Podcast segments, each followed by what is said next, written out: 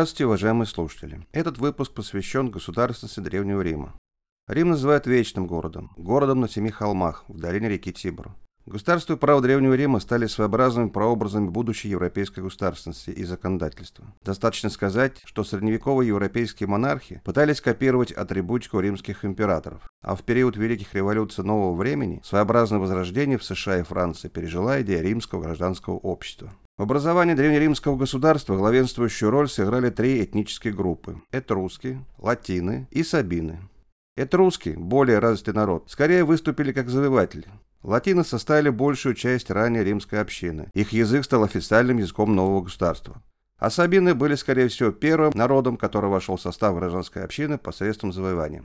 Первоначально древние поселения располагались на холме Палатин. Впоследствии были селены соседние холмы Капитолий и Кверинал. Несколько позже поселения появились на последних четырех холмах – Целий, Авентин, Эсквилин и Виминал.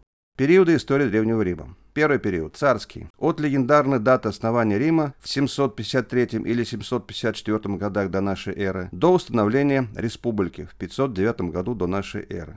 Второй период – республиканский. Занял почти пять веков, с 509 по 27 годы до нашей эры.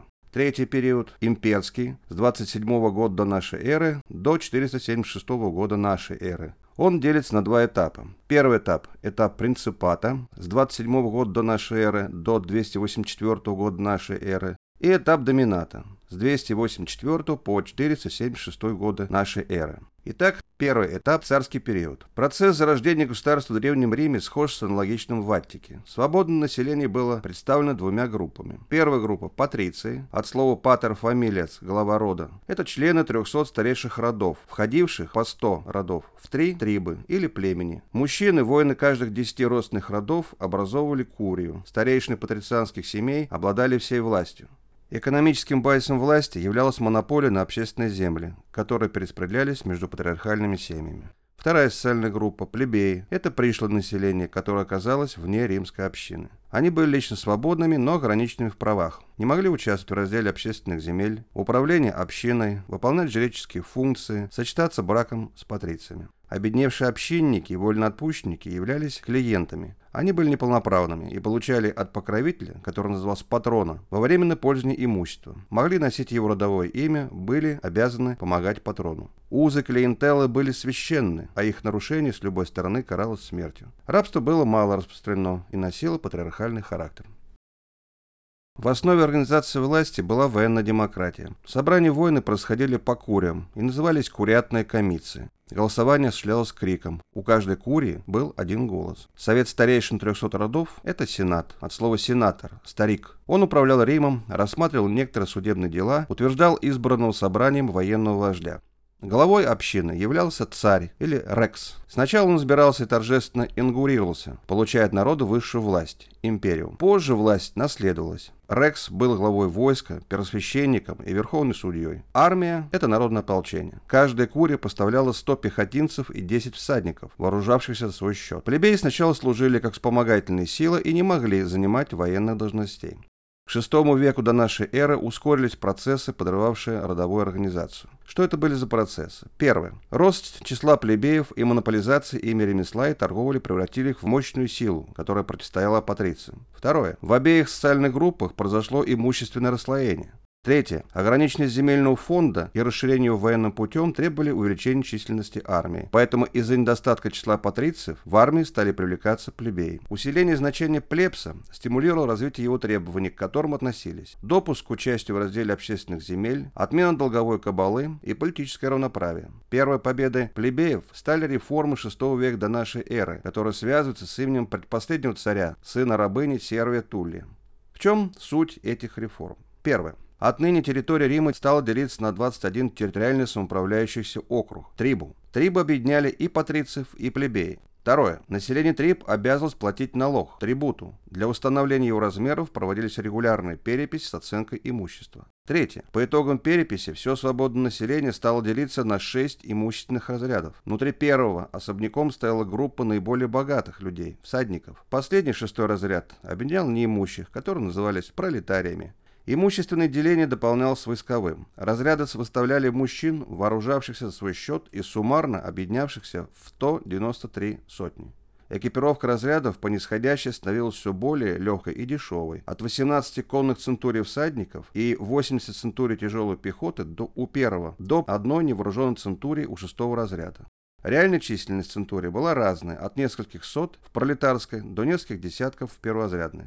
Четвертое. Центурии стали и основной политической единицей. Созывались центуриатные собрания, которые оттеснили на второй план куриатные. За куриатными оставались только дела, которые были связаны с родовыми культами. Каждая центурия имела один голос, но если учесть, что на долю первого разряда приходилось 98 голосов, то становится ясно, что все дела в государстве решались голосами наиболее богатых. В чем состояло значение реформ сервитури для развития римской государственности? Дело в том, что знатность уступила место богатству. Важный шаг на пути включения плебеев в состав римского народа был сделан именно в ходе реформ сервитулия.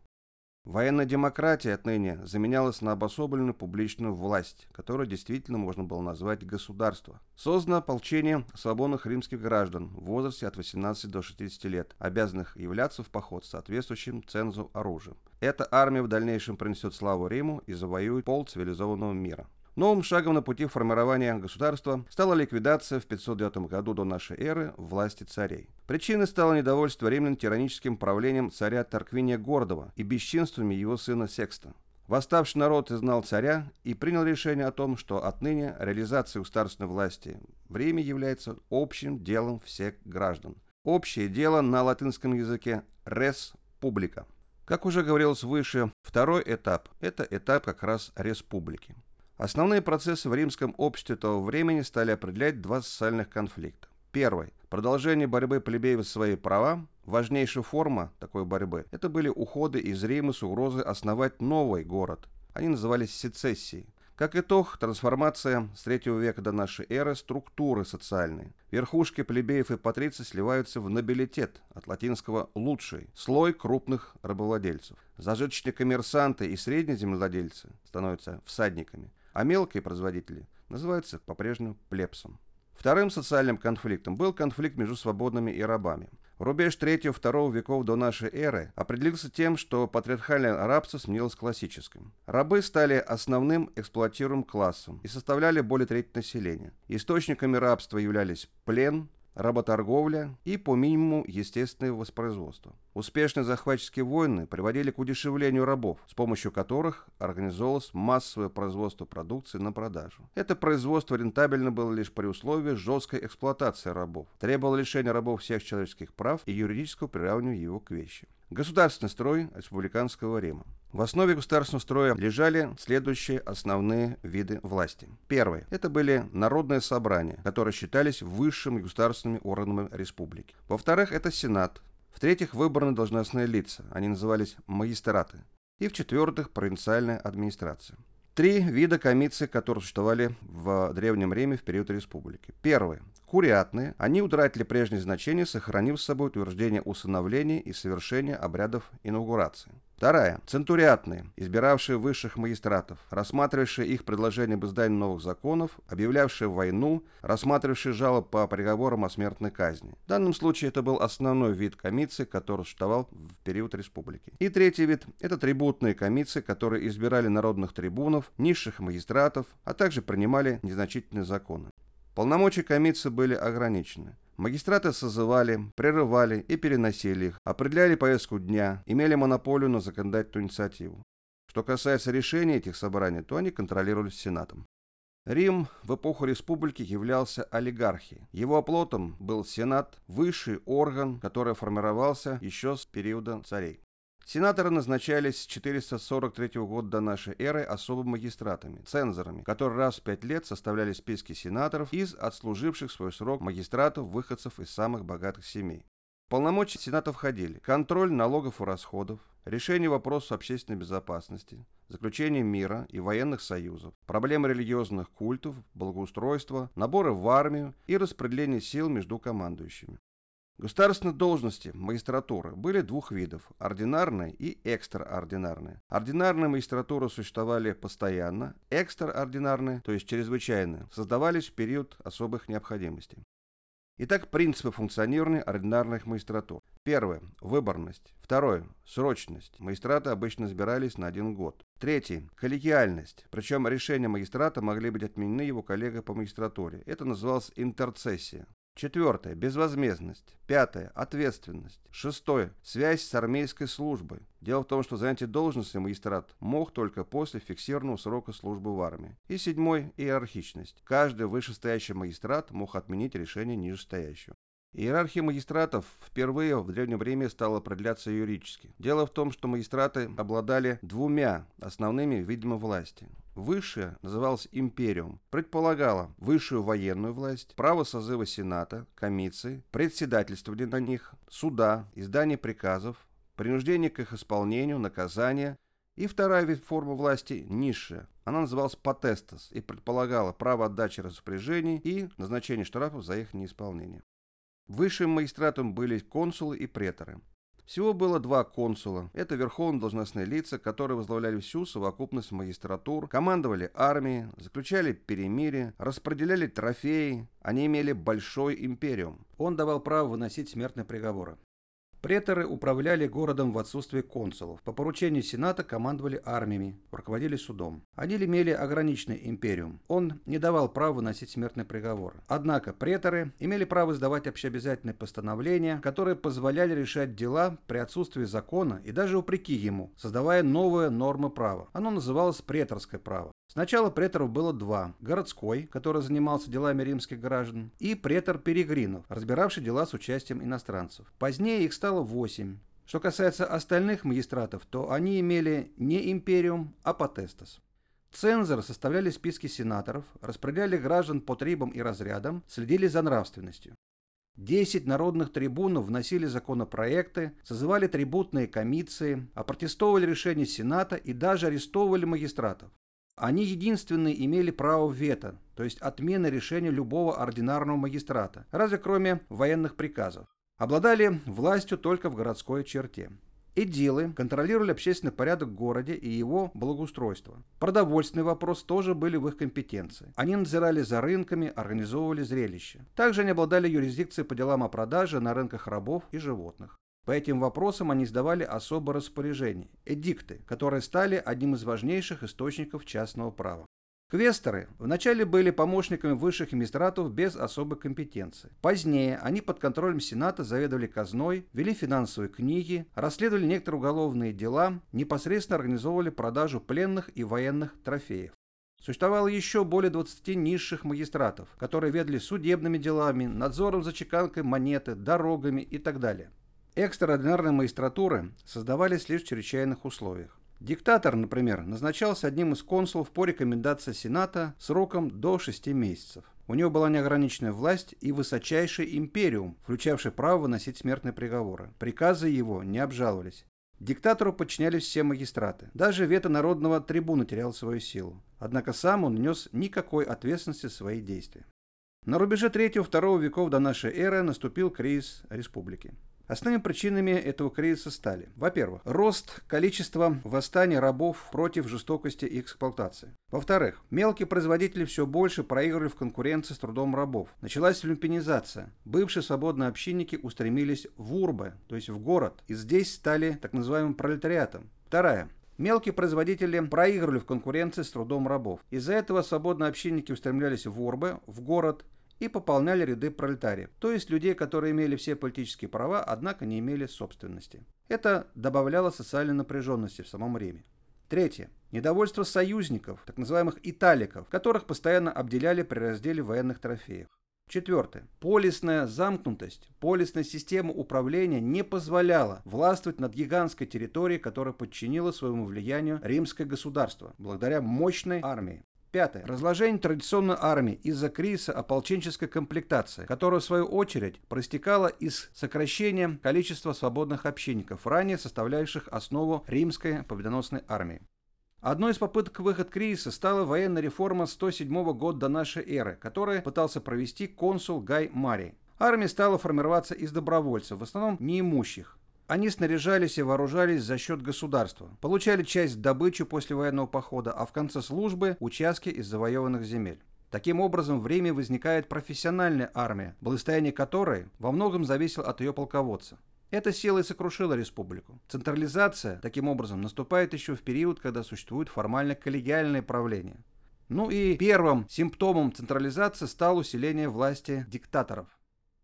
Можно выделить три основных этапа развития диктатуры в Древнем Риме. Первый. 88 год до нашей эры. Армия Суллы штурмовала Рим и заставила назначить диктатором этого человека на неопределенный срок. При нем были применены первые массовые репрессии против населения, которое не поддерживало диктатора. Они назывались проскрипцией. Второй. Лидер первого триумвирата Гай Юлий Цезарь победил своих бывших соправителей и стал пожизненным диктатором, а в 45 году до нашей эры получил титул императора, до этого дававшийся как награда полководцу, одержавшему крупную победу. И, наконец, третий. 27 год до нашей эры лидер второго триумвирата Октавиан получил титул императора, полномочное управление всем государством и титул, который употреблялся лишь в отношении богов, Август, то есть божественный. Период империи. Период империи, как уже говорилось выше, условно делится на два этапа – период принципата и период домината. Принципат является пиком могущества римского государства. В этот период происходит переход от полисной системы к мировой державе. Преобладающей формой собственности становится частная собственность. Одновременно сокращается количество мелких собственников и существенно растет число крупных латифундий.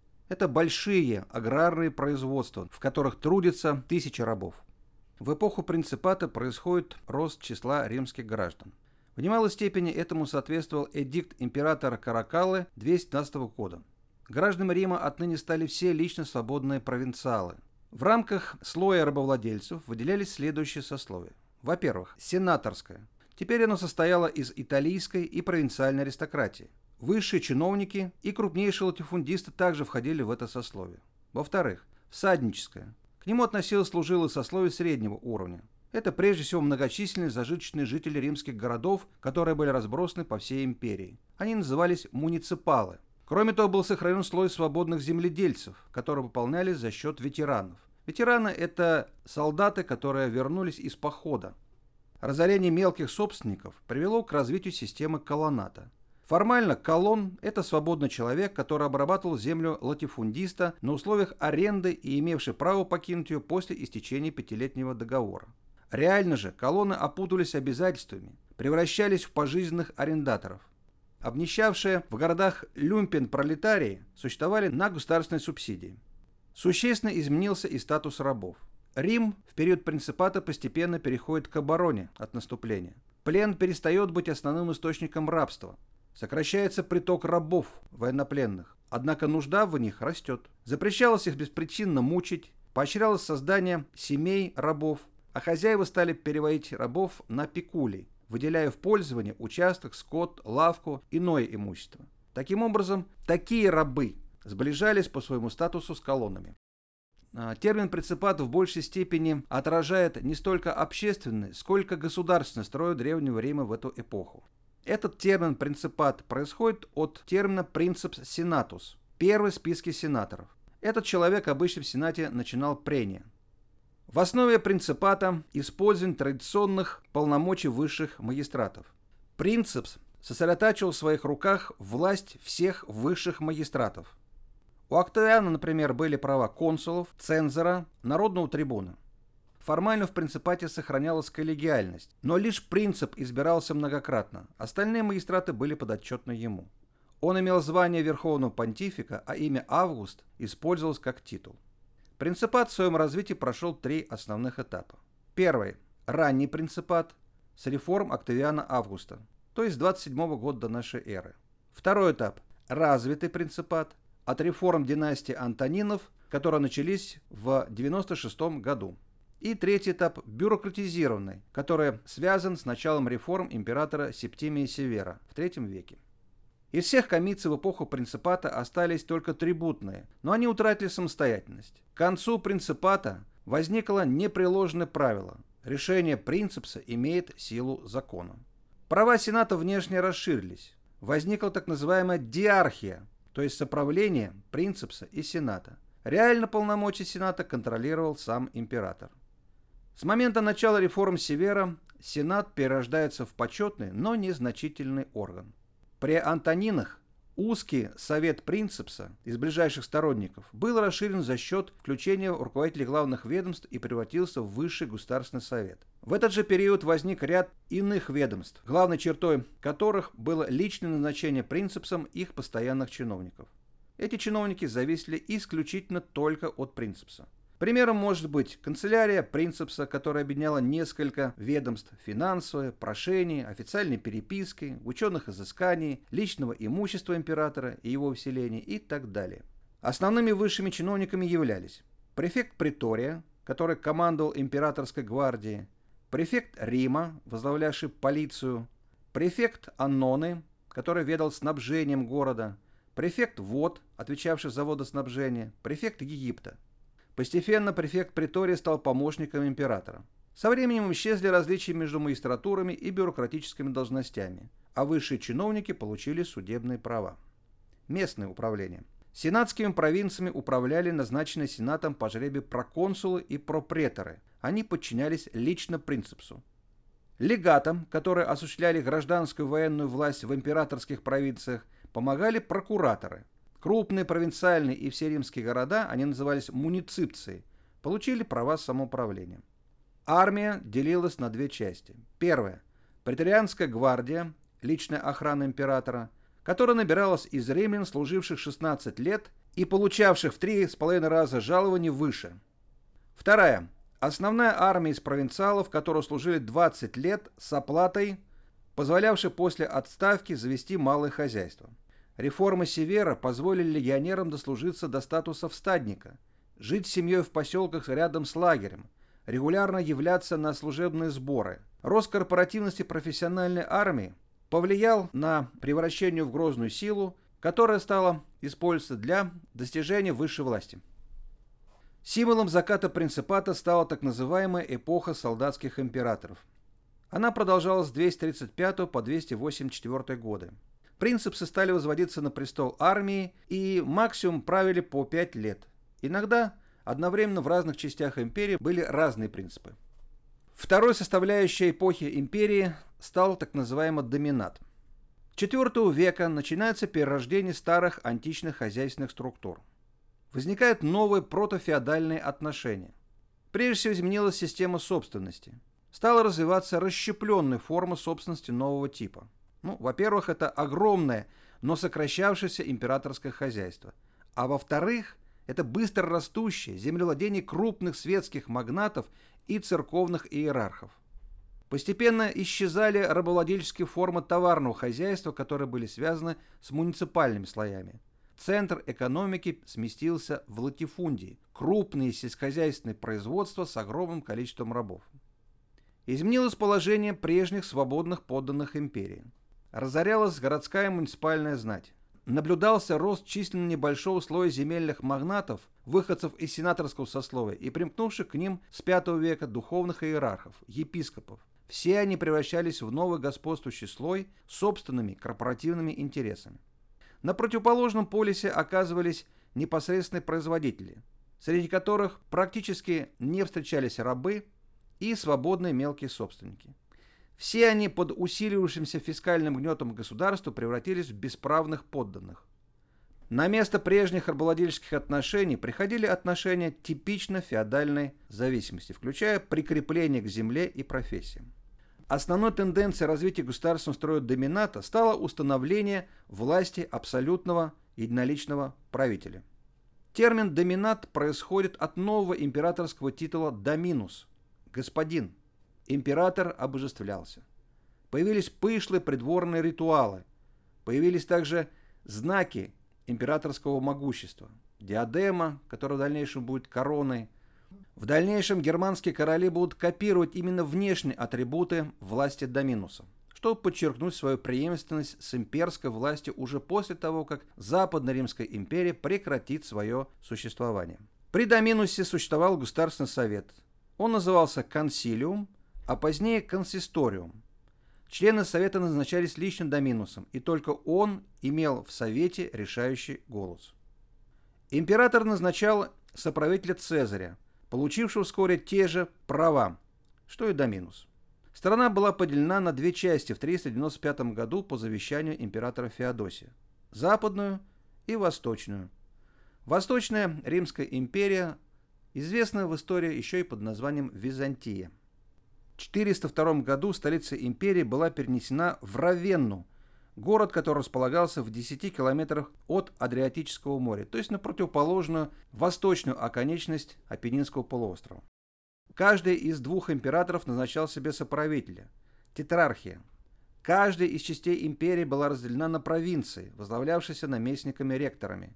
При императоре Константине единое государство с центром в Константинополе формально было восстановлено, но оно было поделено на четыре части. Сохранялись четыре префектуры, которые управлялись префектами притория. Префектуры делились на диоцезы, диоцезы на провинции, провинции на округа со своими должностными лицами. Военное управление префектурами передавалось четырем военным магистрам, два начальника пехоты и два конницы. Ими лично руководил Доминус. Громоздкий бюрократический аппарат состоял из трех групп чиновников – гражданских, военных и придворных. Они, в свою очередь, делились на шесть рангов. Высшие чиновничьи посты занимали придворные, начальник священного ложа, например. Рост бюрократического аппарата стимулировал рост расходов. В свою очередь это вело к росту налогов, которые превышали возможности налогоплательщиков. Одним из симптомов кризиса государственности в Западной Римской империи стал развал армии. После реформ Диоклетиана и Константина претарианская гвардия была преобразована в дворцовую стражу. Армия делилась на пограничные войска, которые были слабо обученными, поскольку это были военные поселенцы, и маневренные войска. Профессия воина стала наследственной, но оплата малыми земельными наделами потеряла привлекательность. Поэтому начались принудительные наборы в армию, это стимулировало упадок боеспособности, и армия в итоге оказалась неспособна противостоять варварам в массовом количестве появившихся на границах империи. В итоге римское государство стало привлекать варварские, прежде всего, германские племена, которые селились на границах империи как союзники федератов. Эти союзники грабили местное население и тем самым увеличивали ненависть к государству, которое наняло их на службу. Одним из важнейших событий эпохи домината стало усиление христианской церкви. В начале гонимая, она с 337 года стала государственной, а в Византии императоры стали контролировать христианскую церковь тем самым усиливая значительно свое могущество. В Западной Римской империи христианская церковь была более самостоятельна. Она возглавлялась Папой Римским и стала, по сути дела, государством в государстве. Показателем слабости Западной империи стал тот факт, что уже со второго десятилетия V века на его территории стали образовываться фактически независимые варварские германские государства. Первым таким было королевство Вестготов, которое было образовано в 418 году. Местная имперская знать теперь предпочитала устанавливать прямые связи не с императорским домом, а с реальными хозяевами конкретных территорий. Как итог, в 476 году начальник гвардии императора Западно-Римской империи Ромулу Августала, вождь германского племени Геролов Адакр сверх его с престола. Адакр отослал знаки имперского достоинства в Восточную Римскую империю – и основал свое собственное королевство. Западная Римская империя пала. В заключение можно сказать, римское государство впервые в Европе оформилось как сложная система органов, статус и взаимоотношения между которыми получили четкое нормативное, прежде всего правовое регулирование. Несмотря на всю историческую специфику, в более поздней эпохе государственный опыт Рима стал источником строительства новых государственных форм, как в Средневековье, так и в новое время. В этом историческое величие и заслуга римского государства.